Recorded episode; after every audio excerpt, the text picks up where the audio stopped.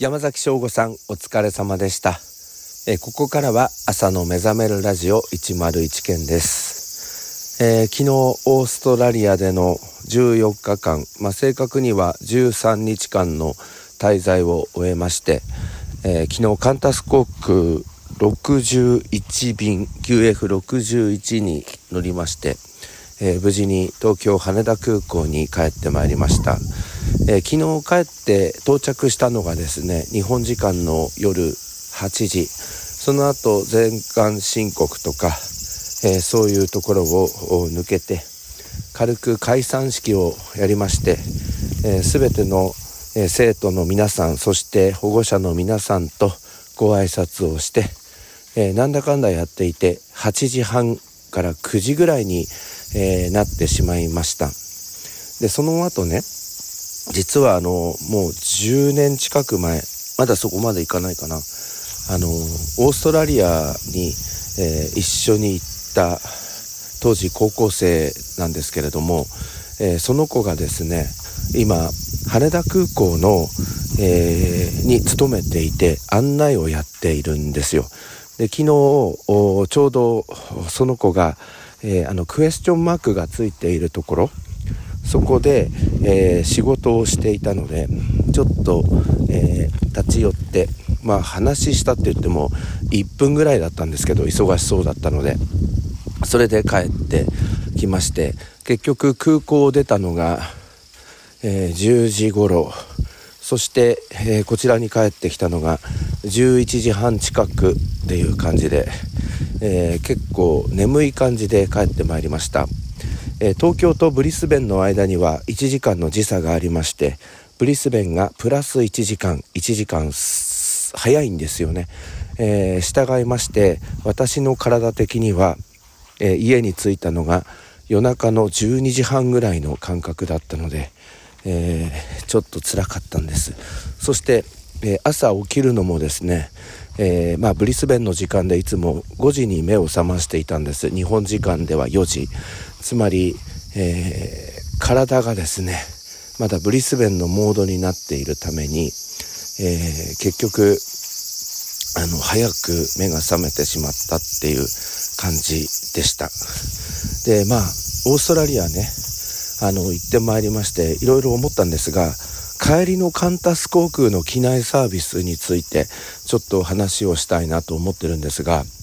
あの春にですね、えーシドニー便に乗ってシドニーから東京羽田に帰ってき、えーたんですけれどもなんかその時の機内サービスよりも、ね、豪華だったなっていう印象があります。まず機内食はあの3種類から選べました。それから機内食の前にもお菓子が配られたり、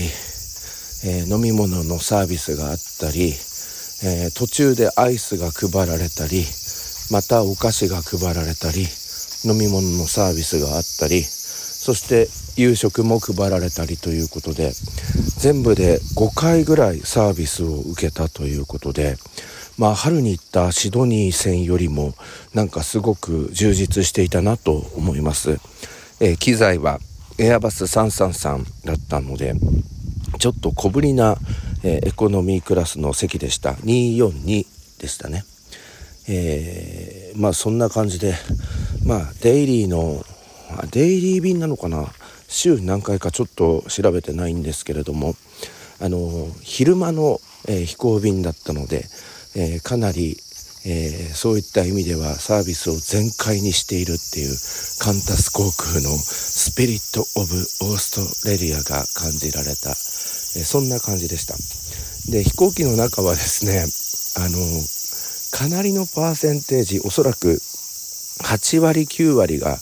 えー日本人の子供ということで、えーオーストラリアでホームステイとか留学をした人たちが日本に帰ってくる日とかぶっていたんだなって思いました、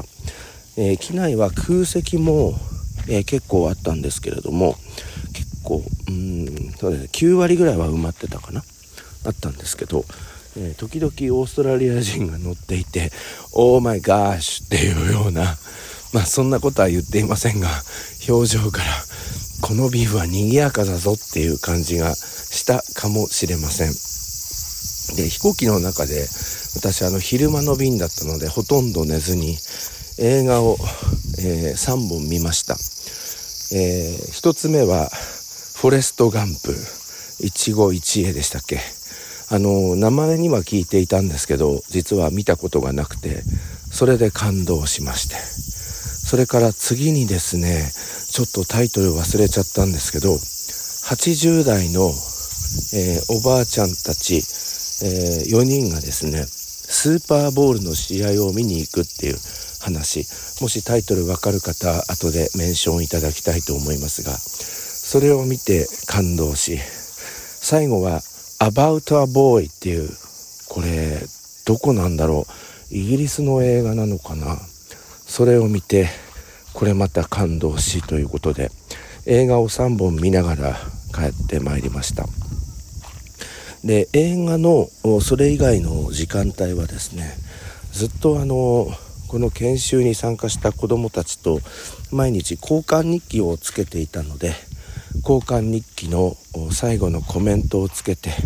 空港で返したっていう感じだったんですよね。だから昨日は充実の帰りのフライトっていう感じで、えー、やってまいりました、えー、ともかく日本に帰ってきてから暑いですね、えー、今日は手元の温度計まだ30度なんですけど体が慣れていなくてめっちゃ暑いですねっていう感じなんですけど、えー、日本にずっといた皆様方にとっては、えー、今日は涼しいじゃんって感じなんでしょうか？どうなのでしょうか、えー、ということで今日はですねオーストラリアの振り返りの回にしたいと思います、え今日更新遅れてしまって大変申し訳ございません、えそれでは始めてまいりましょう。朝の目覚めるラジオ。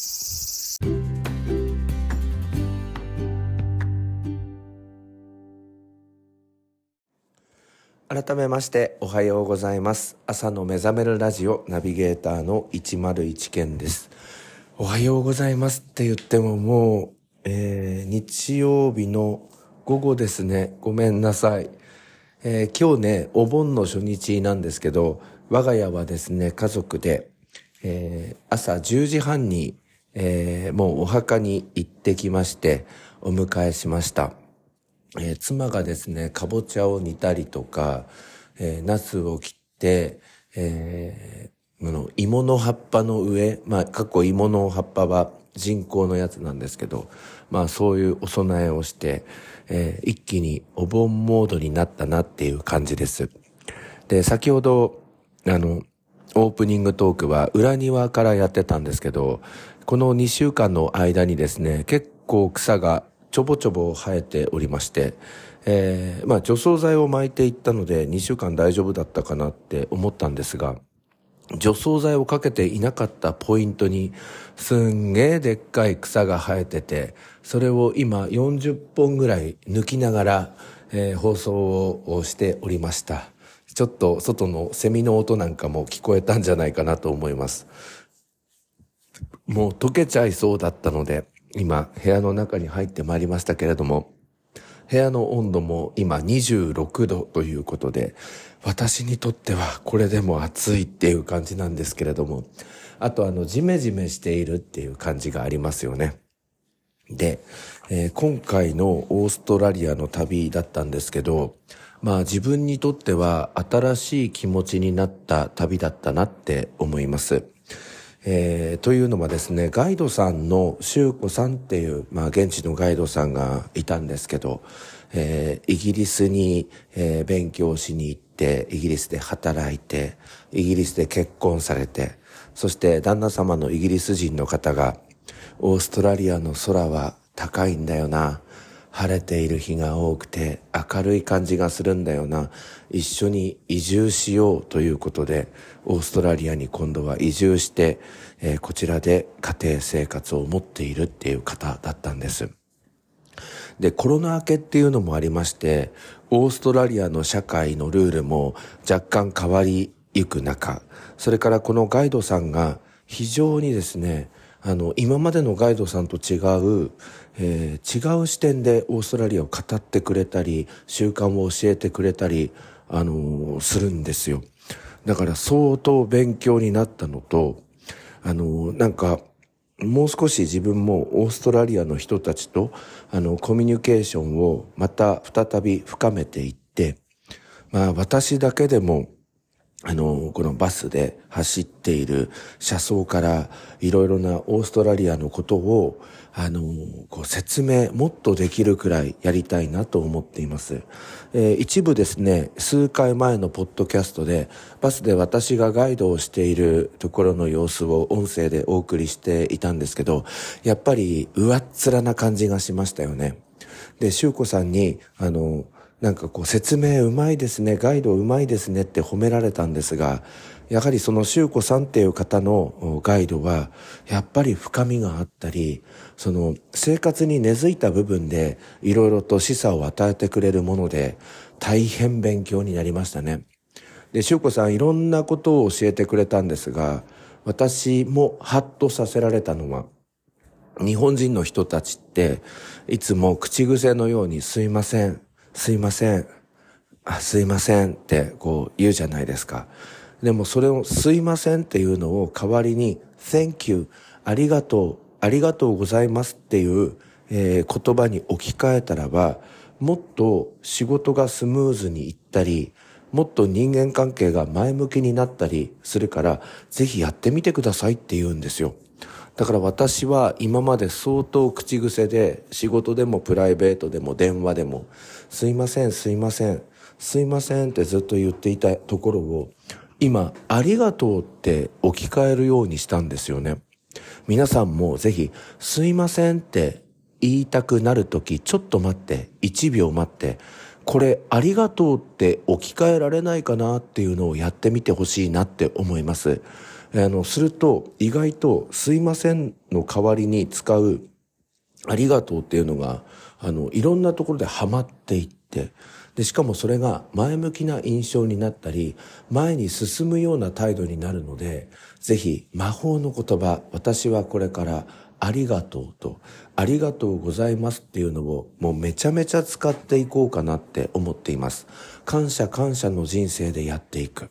これをちょっと心に刻みたいなと思いまして、今回は修子さんから、まあ、いろんなことを学んだんですけど、私はこれが一番勉強になりましたね。で、それからですね、あの今まで、えー、いろんなオーストラリア行きました。西オーストラリア州の方は、パースから南に、えー、2時間半行ったバンバリー、さらにそこから1時間ぐらい行きました。まあ、ブリッジタウンというところにも行きました。えー、当時、今はどうなんでしょうか？信号機が1個しかない、えー、そういう、え、田舎の生活をしまして、まあその時は、えっ、と、特に遊びに行くところもなく、大きなマーケットというと、ショッピングモールというと、バンバリーまで出なければいけないっていう場所で、まあ子供たちはそこでえー、南十字星を見たり、ミルキーウェイ、天の川を見たり、そして、夜のアクティビティというと、キャンプやるからって言って、ただ焚き火だろうみたいなことをやったり、原っぱを走ったりするっていう、えー、そんなオーストラリアライフも楽しんだんですが、まあ今回はですね、何でしょうか？私たちはコロナの対応とかのために、ブリスベンのシティに、えー、まあアパートメントに滞在するっていう形で、そこからまあトータルで、えー、1時間10分、20分かけて、えー、その学校がある場所に行くんですけれども、まあその学校がある場所、駅は新森屋駅って言いましたけれども、学校のその周辺は私が住んでいるこの下妻市とあまり変わらないかなっていうような感じがいたしました。えー、そういうところで、まあ子供たちはのどかな生活、そして時々シティライフを楽しむために遊びに来るみたいな感覚の中で、まあいくつか写真を家庭の写真を見せていただいたんですが、本当にあの、のどかな、そして温かみのある家庭が多かったなっていう感じがします。そして、えー、ホストマザーは日本人の子供たちのために様々な料理を作ってくれるんですよね。例えば、えー、ミートボール入りのスパゲティとか、あとはラザニアとか、めちゃめちゃ甘い、だけど美味しいデザートとか、そういうのを作ってくれるということで、まあ非常に大歓迎をしていただきました。正直このさよならパーティーの時、まあ現地の子供たちも、そして日本人もみんな涙涙のお別れをしたんですけど、なんかその時には、まあそれでもうるっと来てしまったんですが、まあいつものオーストラリアの滞在の感動、まあ毎回感動するんですけどね。ですが、その最終日、バスに乗るところのシーンっていうのは、もう猛烈に、え、オーストラリアの人たちが、もうパスポートこっちによこせとか言って、もう返さないぞ、うちの子供たちを、みたいなことを涙を流しながら冗談で、涙の中で笑いながら、え、私に言ってくれて、俺の息子だぞとか、俺の娘だぞとか、連れて帰んないでくれとかって、もう泣きながらあのやっていただいてということで、今もちょっとその光景を思い出すと涙が出てきます。そしてブリスベンの空港まで案内してくれたガイドの修子さんっていう方なんですけど、やっぱりその、まあ、もともとこの関西のお母ちゃん気質みたいなのがある方で、結構こう、ズケズケ言うタイプの方だったんですが、そんな修子さんに対して、その日本の女子高生とかも、なんかこう、厳しいお母さんみたいな感じで、もう修子さんと会えなくなるの無理とか、なんかやりながら涙涙、のお別れをして日本に戻ってきたっていう感じです。えー、次回からしばらくオーストラリアであったこと、えー、私も、えー、クリニックにえ2回も行きまして、オンライン診断も受けまして、実際にクリニックに行きまして、薬も処方していただいたりとか、えちょっと日本の病院の違いっていう話も、えできますし、えホテル、ライフの違いっていう部分もいけますし、あとは子供たちのその交換日記の中からいろいろな考えさせられるまあキーワードというかアクティビティっていうのがあるのでこんなところもえー、少し個人情報に配慮しながら、えー、ご紹介していきたいなと思っております。えー、ということで今日は、えお昼過ぎのアップロードになってしまいましたけれども、え次回からちょっとオーストラリアを振り返るっていうのをやってみたいなと思います。え101件は、え一人で今度は完璧にさらにえ深みのある示唆を与えられるようなガイドになれるようにいろいろと勉強したり、さらにさらにオーストラリアの人たちとの交流を深めていきたいと決意いたしました。それでは今日も皆さん一日お元気で、いってらっしゃい。